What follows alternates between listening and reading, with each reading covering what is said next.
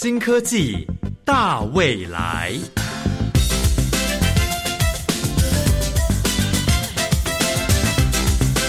科技的进步让你看得见未来，深入浅出的介绍让你听得懂科技。欢迎收听由谢若楠制作、吴宜佳主持的《新科技大未来》。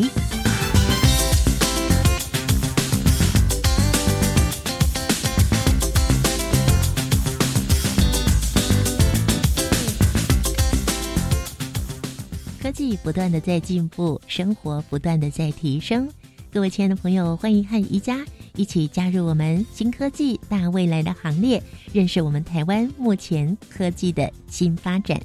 在上个星期呢，宜家为各位介绍的是果园镭射机器人。在过去只能够在电影上看到这样子的画面，现在它已经成真了。机器人呢，可以取代人力。而人工智慧呢，则可以提升效率。这两项技术呢，目前也已经广泛的被各个产业给运用了。上次介绍的是运用在果园里面，而今天为各位介绍的，则是运用在鱼苗的生产上哦。最近几年，大家一定听说了，大海里面的鱼已经寥寥无几了，鱼的种类变少。鱼的数量变少，鱼的体型也变小，那这对于我们未来能够在大海的这个取之不尽、用之不竭的冰箱里面，要能够再取到鱼货，真的是一件困难的事情。所以需要借助科学的方式来培育出健康而源源不绝的鱼苗。这究竟是一项怎么样的技术呢？这也是获得了未来科技奖的一项技术。我们邀请到国立成功大学生物科技与产业科学系的陈宗岳陈主任，来把这项智慧鱼苗生产系统介绍给大家喽。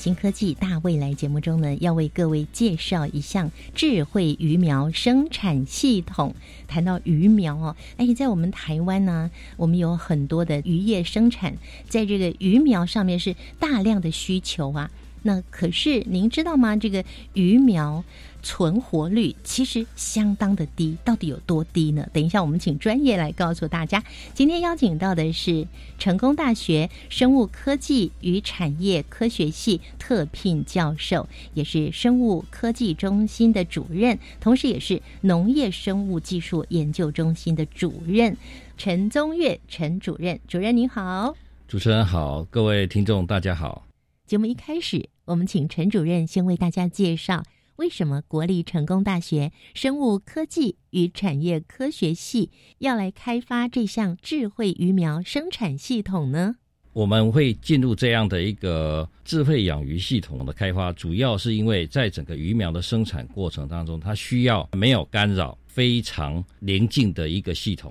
那在这种状况之下呢，我们就开发这一套智慧鱼苗生产系统，因为。这样的一个智慧鱼苗系统是利用人工智慧能够判定，那同时它做大数据的收集。我从两千年开始做这样的一个鱼苗生产，过去呢鱼苗生产只能够做环境的监测，但是这些监测之后的数据却没办法做使用。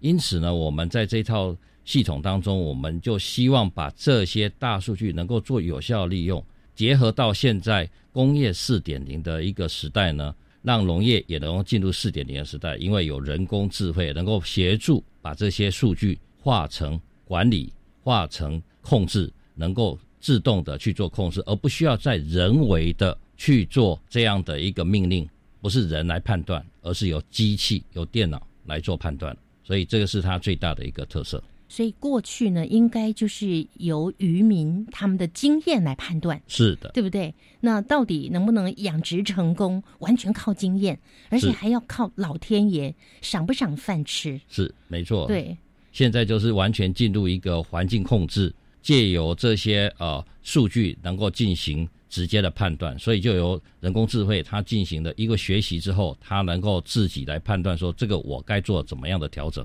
而不再是。靠经验，所以我们看到智慧鱼苗生产系统，智慧那两个字冒出来，我们大概就也就知道有运用到 AI 人工智慧。对，而且不仅只有这样，其实还运用了很多的科技。等一下也帮我们好好介绍一下。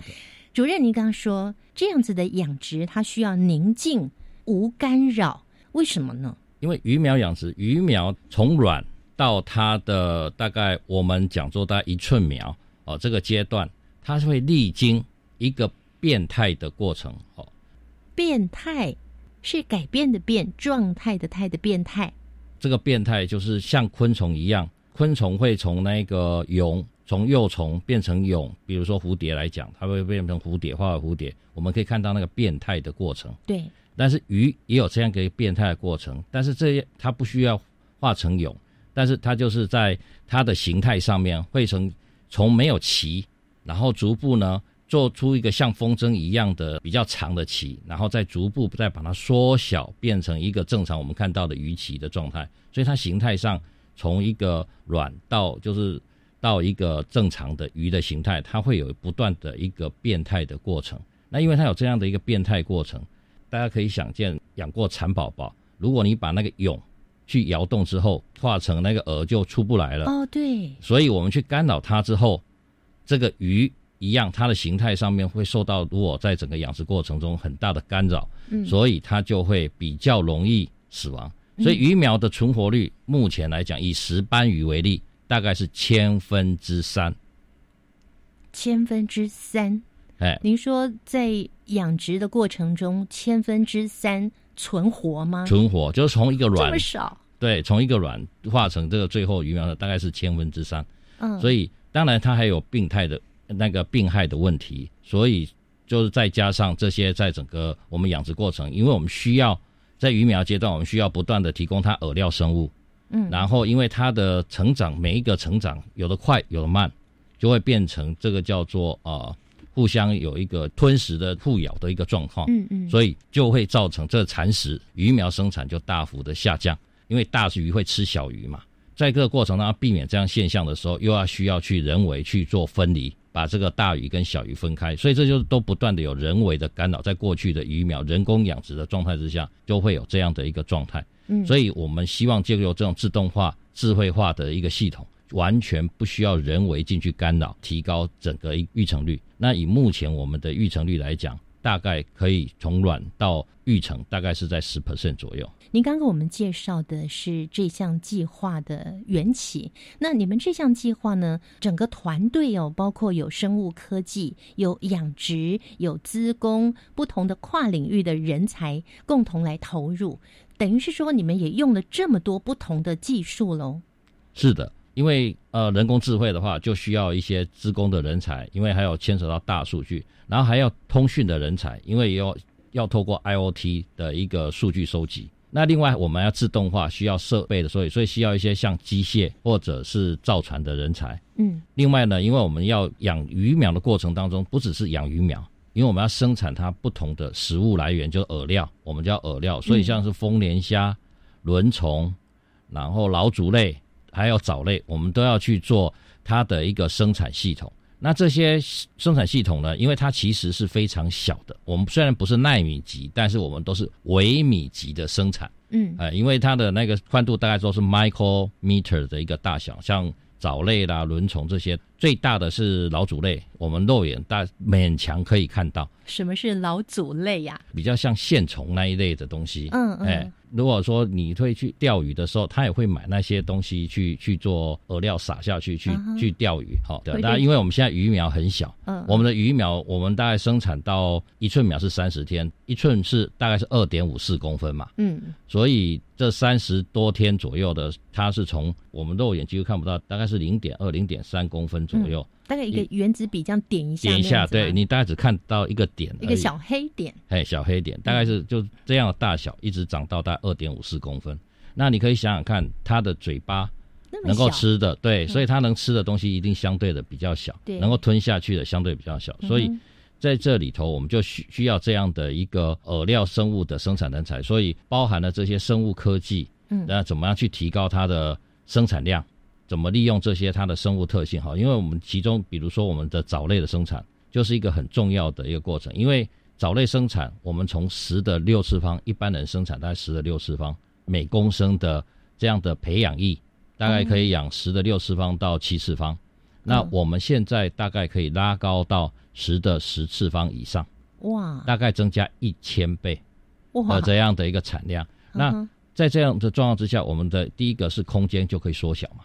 就不需要那么大的水体。所以过去，比如说我现在生产一个呃十五吨的一个这样的养殖系统，嗯我们过去可能一天需要三桶，大概是呃一千五百公升的藻类，嗯呃，所以大概就四千五，一天要换掉，等于是换掉三分之一的水量，接近三分之一的水量。他们这么会吃啊？就是他们需要这么多，但是因为我们那个水体养它的水体，我只能养到十的六次方、七次方，嗯所以它的需求量就是那么大。嗯，那在这种状态之下，我们把这个藻类养成十的十次方之后，我们就从四点五吨就变成只要四点五公升，所以整个水体就大幅的需求。一个是我养殖空间变小，第二个是我对这个水体的干扰。我换掉三分之一的水，跟剩下现在四点五呃十五吨对四点五公升，就变成几乎是九牛一毛。对，所以这个整个干扰也会减低到最低的一个状态。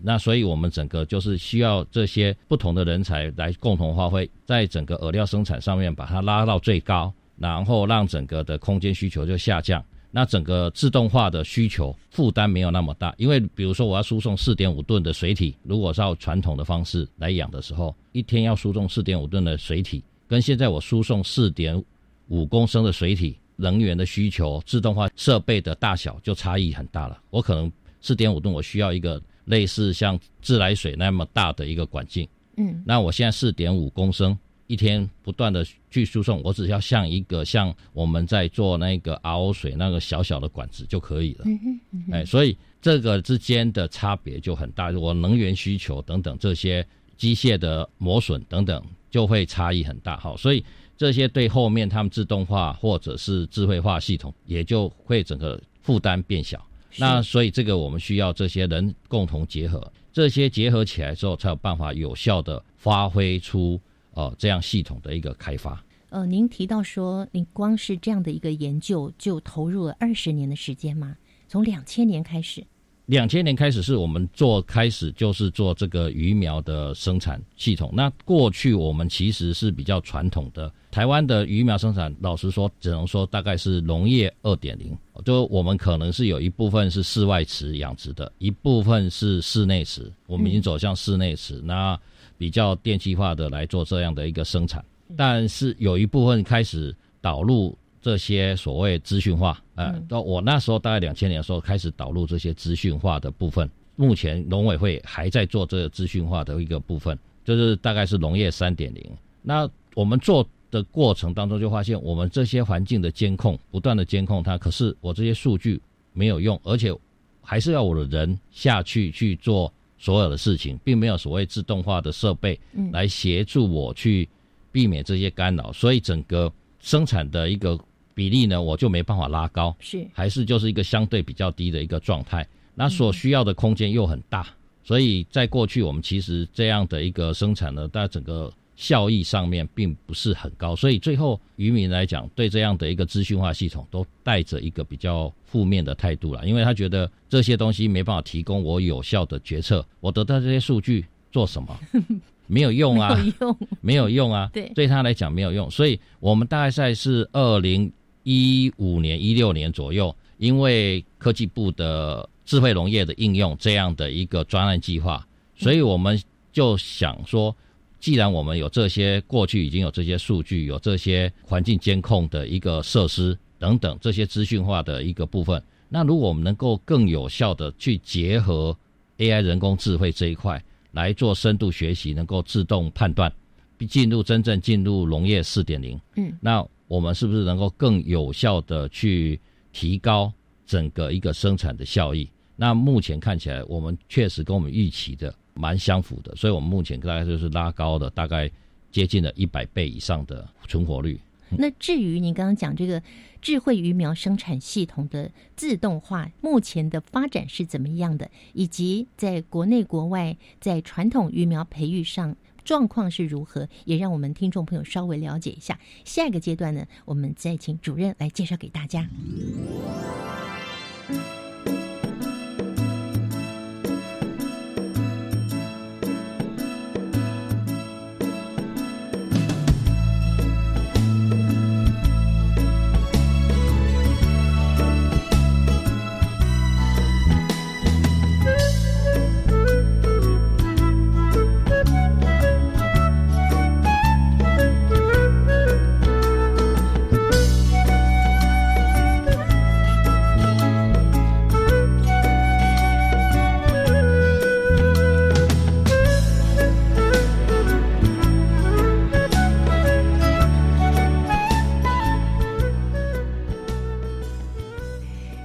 现在正在收听的是教育广播电台新科技大未来节目。这个节目由谢若楠制作，吴怡佳主持。今天呢，我们为各位带来的这项是智慧鱼苗生产系统。我们邀请到了国立成功大学生物科技与产业科学系特聘教授，他同时也是生物科技中心以及农业生物技术研究中心的主任。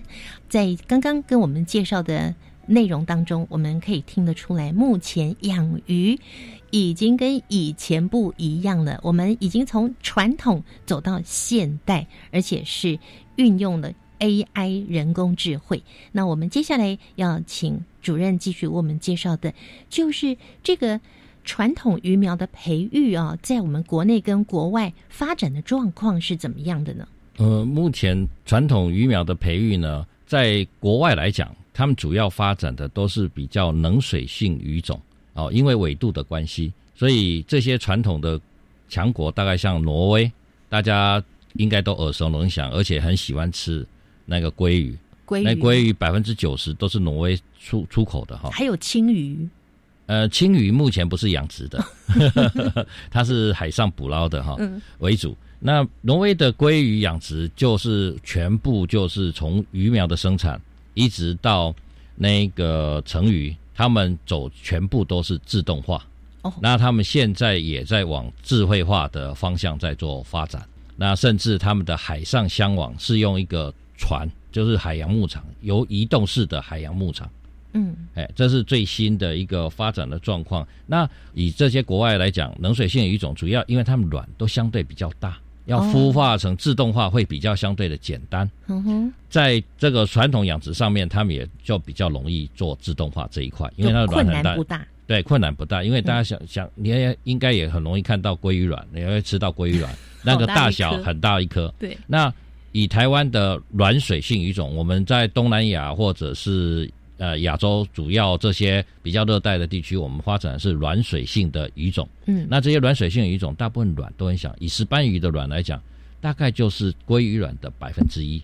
这么小，非常小哦。那所以它相对的就就小很多。那所以你要自动化，要那个要去做这些的时候，第一个卵小以外，它的那个也比较薄，就容易受伤。所以要做自动化就相对的困难，在过去来讲。所以我们传统养殖都是比较偏向于就是粗放一点的这样的一个鱼苗发展，所以过去我们最早是做室外的养殖，这几年后续就发展成室内的养殖，嗯。哦，因为我们比较能够在一个环境控制的状态之下来做发展，大概就发展到这样的一个程度，最多就是做到接近三点零，就是资讯的收集，但是这些数据对渔民来说，它并没有。有效的可以运用，嗯所以最后大部分的人都弃用了。他还是凭他的经验来做发展，所以大概国内外发展有这样的一个差异性啊。嗯哼，是。所以您刚的意思是说，我们从传统的自动化，现在转为智慧化。是的，我们目前往智慧化的方向四点零在做发展。那您跟我们聊一下，目前智慧化的发展状况又是怎么样的呢？呃，目前智慧化的发展状况，大部分都发展在所谓的育成的阶段，也就是说，从鱼苗养成的，像石斑为例，就是我们大概变成五寸苗就开始放养到，比如说到一般的养殖池或者是箱网这样的一个环境里头。嗯，那这些放养的一个状况呢，就是目前来讲，大部分还是没达到智慧化，大概都是自动化的部分。比比如说刚刚提到箱网，海上箱网，它就需要去监测它，怕被鱼被偷了嘛。嗯，那自动的投饵，因为你也不可能人一直在那个海上盯着那个，所以它自动的投饵料。那这些其实都是自动化，因为它只是人为设定一个时间，就跟我们设定早上呃闹钟你要该起床了一样的意思。这只能说是自动化的一个设定。他提到，但是他还没进入到智慧化。因为它还没有根据喂食的，就比如说喂食的状况，我们对这个环境了解，所以我们监控它，然后知道喂食状况，所以它今天吃的可能太少，那我就不要再喂了，我应该就会自动停止掉，所以我喂食的时间可能从本来十分钟变成五分钟，这才叫做自动化的判定。那所以这个目前其实是没有做到，但是在整个育成的阶段，已经有大量在做这样的一个运用，自动化的运用。但是还是缺乏智慧化的一运用。那我们希望做的就是把这些从鱼苗阶段导入，希望能够再接到这个育成的阶段，跟它整个做成串联。这个目标就是希望从一个鱼卵进到生产，我们希望以后就是工厂化生产，就是从一个鱼卵进到智慧化的环境，那育成育苗，然后自动再到育成厂，再到加工厂，出来就是一个鱼片给你。那在这个从鱼卵到鱼苗的育成的环境里面，可以跟我们形容一下吗？是在室内，然后温度、湿度啊，什么通通都控制好了。是的，我们目前的就是我们先从这鱼苗发展这样的技术，主要就在于说鱼苗，因为它是很微小的，所以我们需要是相对的比较精密、微小的一个观测系统。不像我们一般的这种录影机啊，一般的育成阶段就可以使用我们一般的那种摄影设备，就可以去截取你的影像。哦，那因为鱼苗非常微小，那它饵料也非常小，所以我们需要是能够放大或者显微摄影的这样的一个系统来去做协助，才能够观察。哈，个，所以我们先从这个阶段来做发展，是把蓝的先做完，以后就可以把它再简化成为一个其他的系统。所以在这个鱼苗阶段，我们主要从整个的一个观测系统开发起，做最主要的一个调节点。那我们现在来讲这样的一个系统呢，我们会观察而且判断鱼苗来讲，我们是可以量测它的体长、体宽，然后就借由它可以判断它的口径，我们就可以借由它来判断它口径大小。所以我就可以根据它的口径大小，知道它现在需要的。营养，因为它可能到达多大，所以我需要给它提供什么样的饵料生物，比如说是丰年虾可能需要两只，然后轮虫可能要三只，啊，老鼠类可能需要四只，这个结合起来它的营养才够，所以我们可以这样子就借由它 AI 人工智能，它就可以自动化去做判定，提供这样的饵料它需要锁食多少，然后同时我们可以去判定现在它吃的状况是不是把所有东西吃完，我需不要再增加饵料生，就是刚刚讲的。我们不是定时去投饵而已，我们是根据它现在吃的状况，它到底有没有吃饱，然后再增加它的投饵，或者是说不需要，因为太多了，我就不需要，那可能要拉长这个间隔，它就会自动化去做判断。到目前来讲，我们目前呃根据我们做了三十批的数据的结果显示说，我们现在修正调整，因为 AI 它会自动学习。然后不断调整。我们从早期以一寸苗为例，我们平均的体长大概是二点五公分不到，哦，大概二点三。那现在我们平均的体长是二点七公分。而且在早期的差距，就大小差距会出现大概二十 percent 以上的差异性，有的大很大，有的很小，就是差异很大，所以大概会正负二十五 percent 的话，就是等于是差了五十趴啦。呃，就是一只可能长到七点五公分的，一只可能还在个三点七五左右，就是差了五十 percent 的大小。我们现在大概正负不到五 percent 的差距。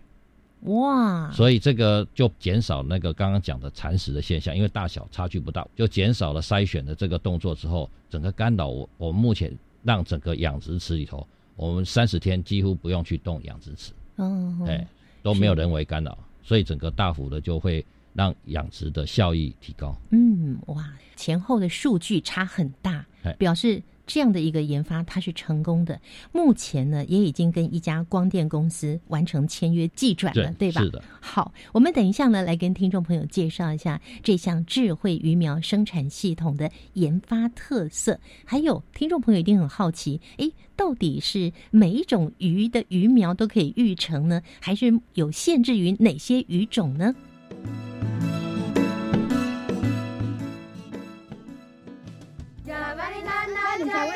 这是东吴国际职工山地部落服务的声音。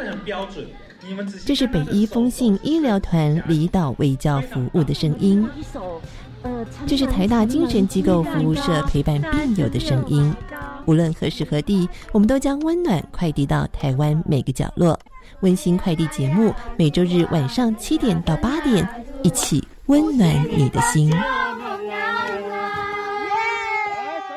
阅读有什么好处呢？从小养成阅读习惯，可以帮助我们累积创意、逻辑、独立思考的能力，更可以活化脑细胞哦。我喜欢听爸妈说故事，或是一起看书。很好，到图书馆借书，参加各种演讲、阅读活动，利用图书馆资源，都是培养阅读素养与资讯素养能力的好方法。那我要多多利用图书馆，成为知识的领航者。好棒哦！以上广告是由教育部提供。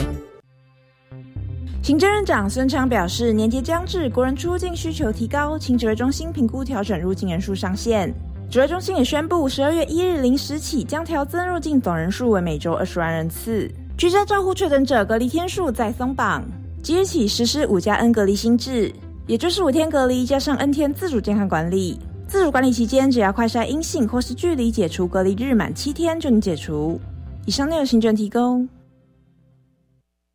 加外加外，阿玛波拉，扎根格玛西卡斯达斯，的加古拉布古列列。大家好，我是来自台东的胡代明，这里是教育电台。那罗哇那咿呀那呀哦哎呀，那是你呀鲁玛的呀恩哦，朋友们就爱教育电台。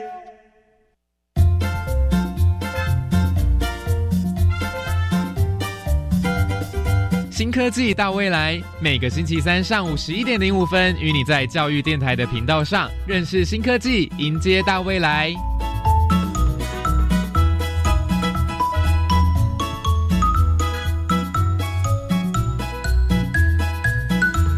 亲爱的朋友，我们今天新科技大未来节目呢，为各位带来的是智慧鱼苗生产系统。听起来，日后我们吃鱼应该就不会那么的困难了，因为听说在从这个鱼卵到鱼苗的养成过程中，从传统的这个技术来看，它的存活率。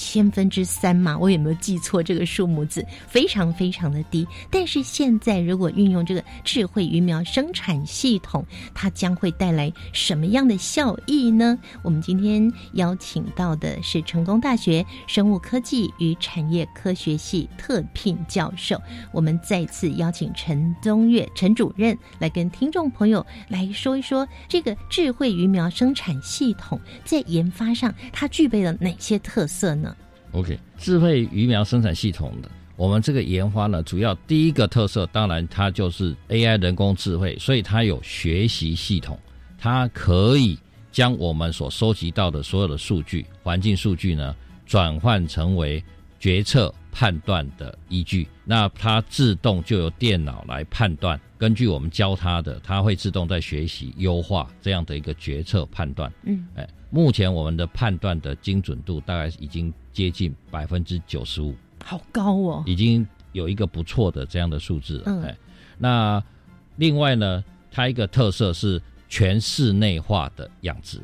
那这样就可以在因应整个气候变迁底下，可以做环境的控制调控，那我们就可以比较有效的做生产。那期望呢，能够走向的是全年都能生产鱼苗。那目前以台湾来讲，石斑鱼的生产。它大概是四月到十月，这样鱼苗的生产大概四月到十月。有这个限制有为什么？因为温度哦，温度到了冬天就变冷了，所以它就不会下蛋了。嗯哼。那我们希望这个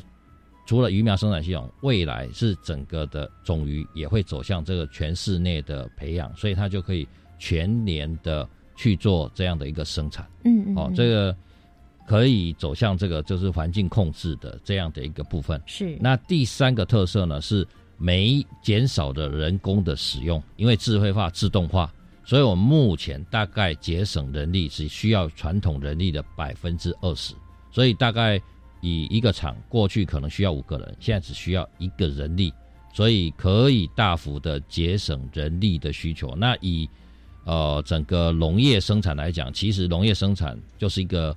劳力密集的产业嘛，尤其采收啦，或者是呃分的装的过程当中，它都需要人力的需求哈。像鱼传统的渔业，刚才讲到，像它需要筛选鱼的，因为鱼有大小嘛，所以筛选鱼就需要很大的人工嗯的一个需求。所以这些部分呢，我们就会减少。那第四个呢，是我们把整个的一个空间需求跟那个精密微小的这样的一个监测系统开发出来，所以可以让整个一个呃产业的应用价值能够大幅的提高。你刚刚以石斑鱼来做举例，你们目就是用石斑鱼来做实验吗？是的，我们目前主要以石斑的，就是龙胆石斑为主要的实验材料。最近几年，龙胆石斑因为生产的批数比较少，我们也开始做龙虎斑的这样的一个生产。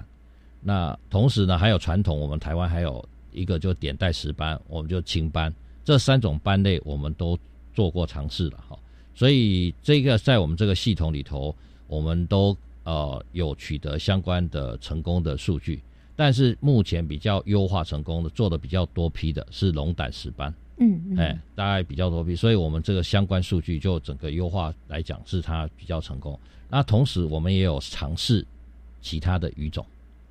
比方说哪些鱼种呢？像黄鳍鲷，嗯因为在冬天，我刚才讲过，石斑鱼限于在那个四月到十月之间，我们可以取得这些卵嘛。是那我们可以做这样的生产，可是剩下我有一半的时间，这套系统我空在那里，嗯所以我们就尝试着去做其他的鱼种，所以我们尝试像黄鳍鲷啦，然后昂沙，昂沙也是一种鱼哦。是是一种鱼，它在取代白鲳，因为白鲳现在只有海里捞到，所以我们吃到的这样的一个部分就会减少，所以我现在就是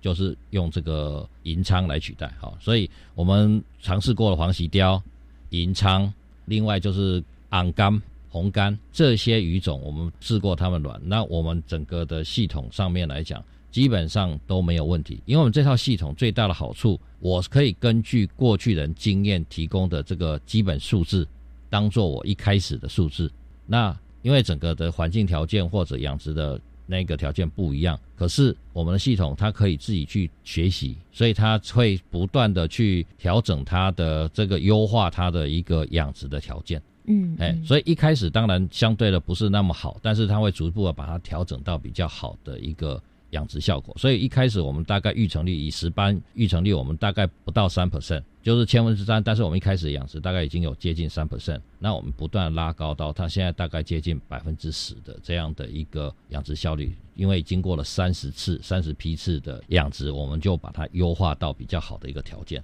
所以我们尝试过，大概目前尝试过六到七种鱼都可以去做。嗯哼那另外一个优势就是，因为它是可以自动化去做、智慧化去做调整整个养殖环境，所以它确实是一个很好去找寻新兴鱼种养殖条件的一个设备。嗯哎，变得可以去追寻一个我们如果要养新的鱼种，大家现在比较喜欢土托鱼，因为土托现在抓不到，所以尝试着要开始做人工养殖。为什么抓不到？哎，因为我们把它吃光了，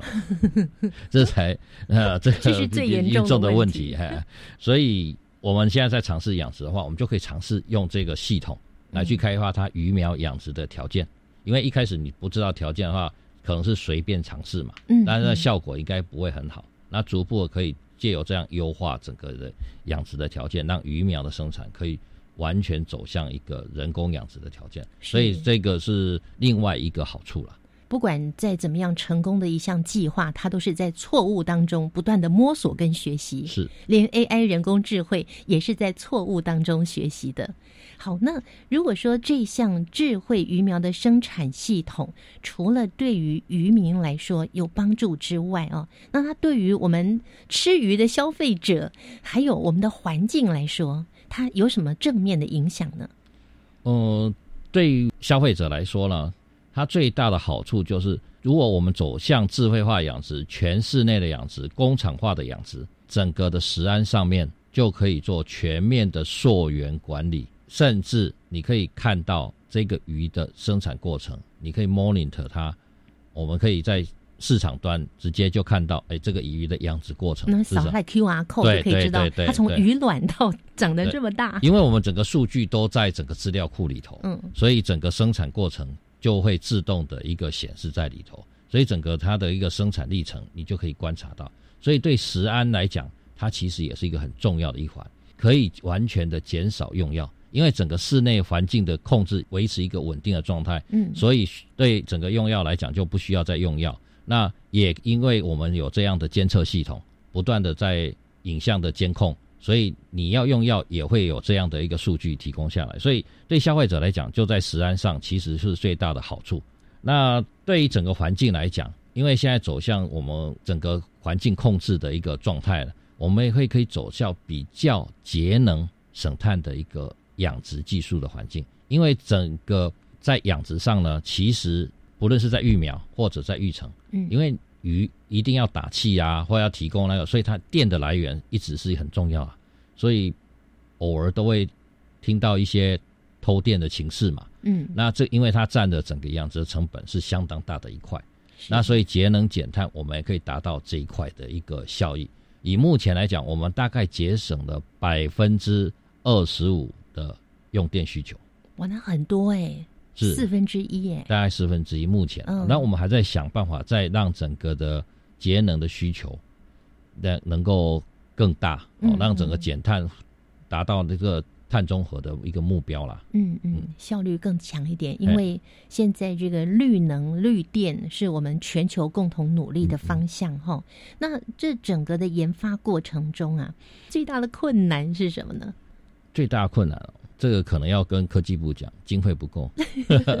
这是第一个。第二个呢，因为真的讲真的，台湾都是要用最有限的钱来做最大的效益。第二个其实是这个是一个跨领域的科技，嗯，那整个跨领域的科技的结合呢，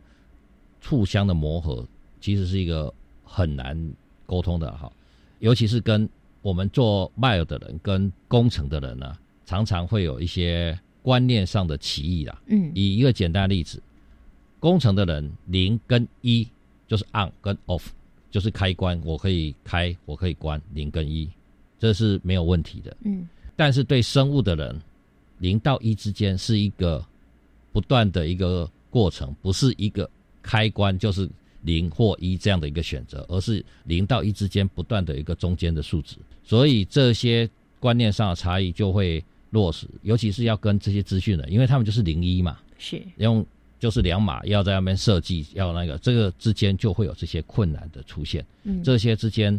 啊，怎么去磨合，去把大家的一个观念把它整合起来，其实是最大的困难点了。嗯，所以我们这前面大概花了一年多时间磨合，因为可能有一些研发就会变成你的想法是这样，可是我的想法是另外一个，可是结合出来之后就会变变掉了。是是，哎，所以大概这是最大的困难的一个部分。嗯，即便是这么大的困难，经费也很不足，但是呢，你们却有这么好的成绩哦，也荣获了科技部二零二一年未来科技奖。那后续你们要继续朝哪个方向继续努力呢？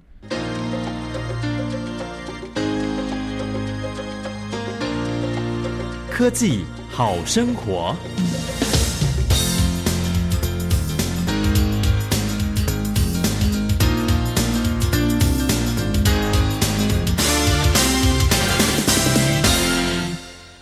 呃，目前我们继续把它完全的走向全自动化的部分。我必须想，我们现在这一套的疫苗系统，还有一部分并没有真正做到全自动化，因为使用次数不多，所以我们还没把它整合进去自动化系统。比如说像筛选，刚刚讲筛鱼，因为我们逐步当它优化之后，才不需要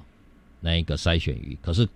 早期的时候，我们可能还需要筛选，所以我们有一部分是用。人工的方式就是说接上去，再把它接到这个系统里头，那一部分把它拆卸下来。嗯，呃，有的时候是把它拆卸下来，所以这是部分需要人工的部分。我们希望把它变成全自动化，嗯，完全就是接在上面，然后需要用的时候再去使用。所以我们还需要做一部分的全自动化的开发。那第二个是我们希望做到的，就是从一个软进来到出来，最后是一个工厂化了，就是出来就是鱼片提供到市场上面。那这个也是我要让消费者要能够心态上的改变。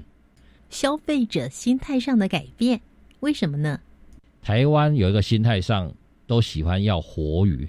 很老啊，很老啊。其实很老啊，不代表最新鲜。大家可以想想看，比较喜欢吃的像日本的尾鱼，其实就是海上捞起来就直接杀了，然后冷急速冷冻。嗯，鲑鱼也是如此，它在挪威也是，它出了它的箱网之后就开始把它处理了，然后到了台湾给你的就是急速冷冻，我们再解冻的。可是你愿意付这些高价，你也不觉得它不新鲜啊？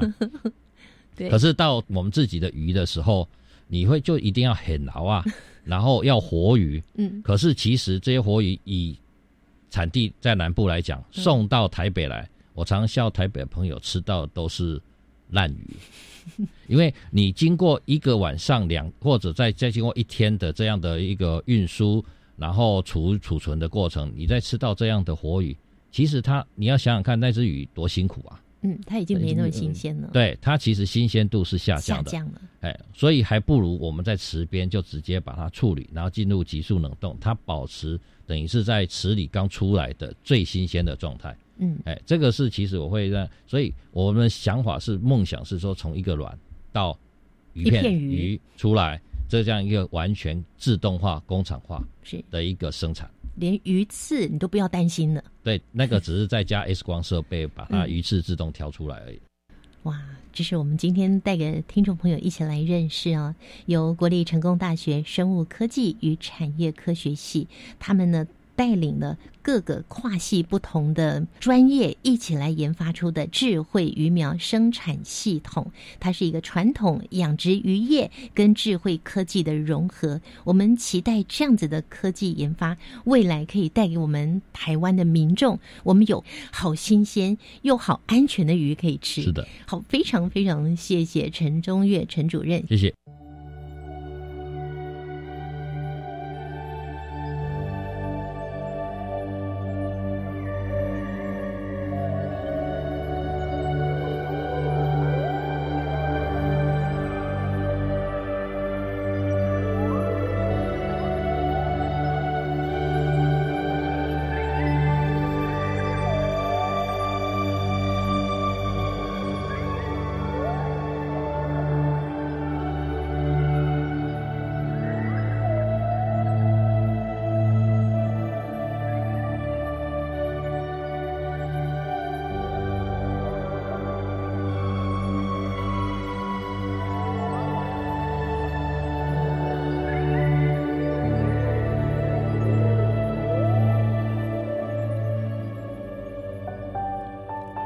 朋友，今天介绍给大家的这项科技，真的是非常贴近我们每一个人，尤其喜欢吃鱼的朋友有福了。好，节目最后呢，我们请梁博为我们进一步的来带出，到底这样的科技在技术层面以及在观点上有什么样的突破呢？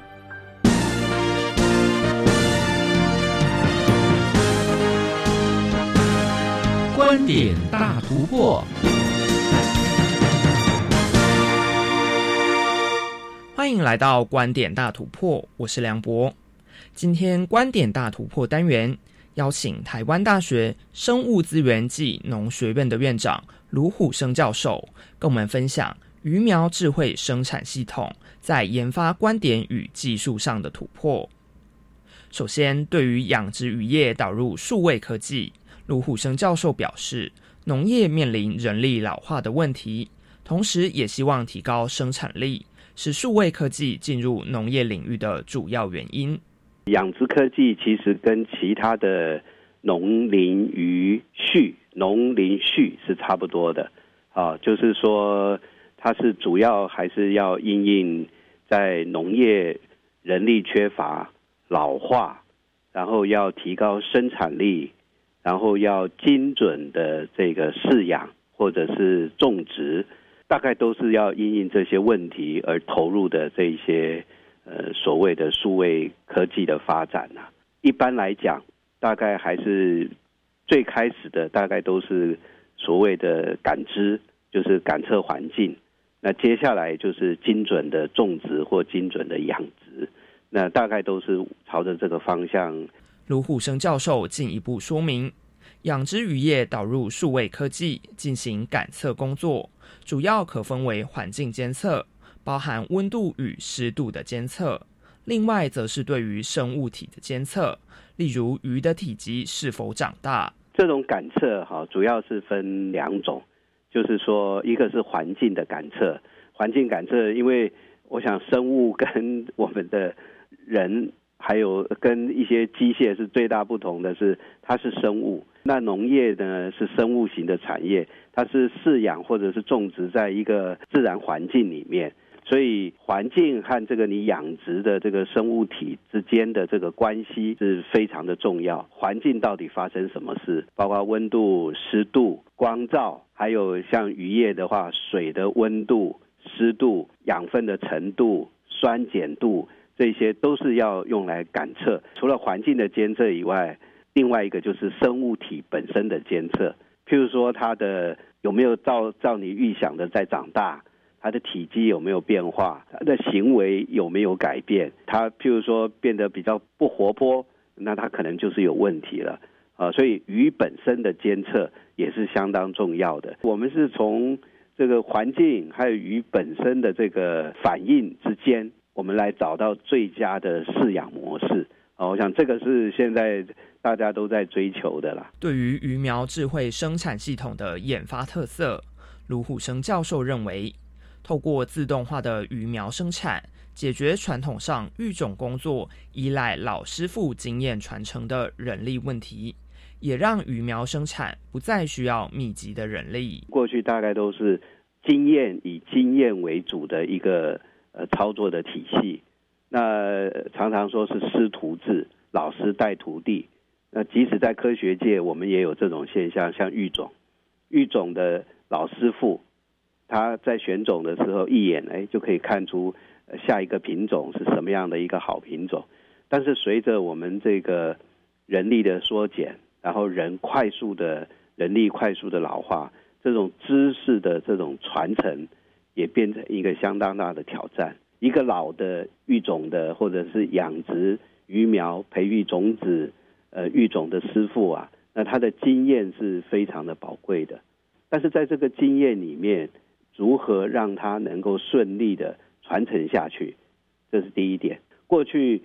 鱼苗是要非常精心照顾的，那它需要好的经验，它需要还有一个是可能是一个密集观察的一个人力。那我们现在老化的快，那又没有充足的人力能够顺利的达成这个这个养殖的过程。我们有因此，我们有没有更好的科技来协助？啊，让它更精准、更有生产力，然后这种知识又可以透过数位化，能够迅速的传承到我们年轻的这个业者。我想这个挑战可能是现在在这种养殖鱼苗上最需要提升的。至于鱼苗智慧生产系统在研发观点上的特殊之处，卢虎生教授说。环境监测仪器如何运用在养殖渔业上是一大突破。另外，借由长期的试验，了解鱼苗健康生长的最佳条件，也是重要的成果。所有的新的系统的建立都要测试啊，譬如说，它装的环境监测监控的仪器，很多都本来不是装在养鱼环境的。那养鱼池里面，它的水的条件，这些 sensor 能不能？正常的发挥功能，啊，这是一个，这个还相对比较简单。鱼的行为的观测，这个很难，啊，那鱼什么叫做一个呃健康的鱼苗？那它的生长的速度，什么叫做健康？就是单位时间、单位投料饲料了，啊，那它的生长的速度算不算是正常？第二，再来一个投多少的料？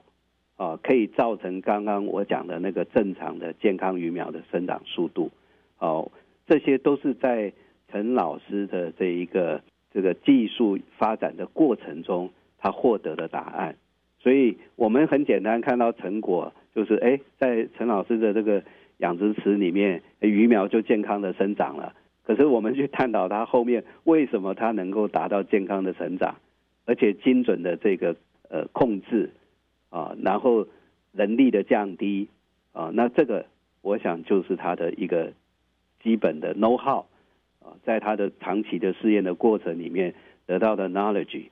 能够呈现出这样的一个系统啊，这个需要时间，需要我们刚刚谈到的这个 data 所谓的数据。我想陈老师在这个方面都有突破了。除了研发概念的突破，卢虎生教授表示，在技术层面上，鱼苗智慧生产系统把饲养环境、还有鱼的生长情况以及饲料数量等有关鱼苗生长的因素，找到不同因素间的关系，并且用程式加以串联，形成完整的鱼苗生产系统。这是重要的技术突破。你要得得到一个健康的这个鱼苗的生产，你一定要把那个关系找到，你的投饵量和鱼的生长量的关系。那这个关系到底是什么？你要靠着数据和这一个生物的反应啊，来找到这个所谓的关系式，他们就叫做运算呐。那我相信在陈老师的系统里面，他有一个非常好的一个运算式。那这个运算式几乎是操控到整个养殖系统的，什么时候该投料，鱼的反应到达什么程度的时候，水环境 pH 值的调控是怎么样，温度调控是怎么样，啊，那这些关系都在它那个运算的成果上面呢。那运算的成果就好像我们讲的，它是一个中心的城市讲的 program，那这个 program 来掌握着整个养殖系统的运作，那它。找到了这个东西，那这个就是变成它最高的一个价值。那这个价值呢？今天这种做法，你可以用在石斑鱼，你将来可以用在虾子，你可以用在其他的这个水产养殖上面。所谓的突破啊，你没有最后的运作的城市，你是什么都没有的，你还是靠着你的肉眼经验在操作。那它达到了，它有这个东西了，这个是它最大的一个突破。把这个关系建立起来了。鱼苗智慧生产系统将 AI 与大数据技术导入养殖渔业，让不易进行监测与照顾的鱼苗生产得以减轻人力负担，并且提高生产力，让农业的科技发展再往前了一步。以上是今天的观点大突破，我是梁博，下回我们空中再见。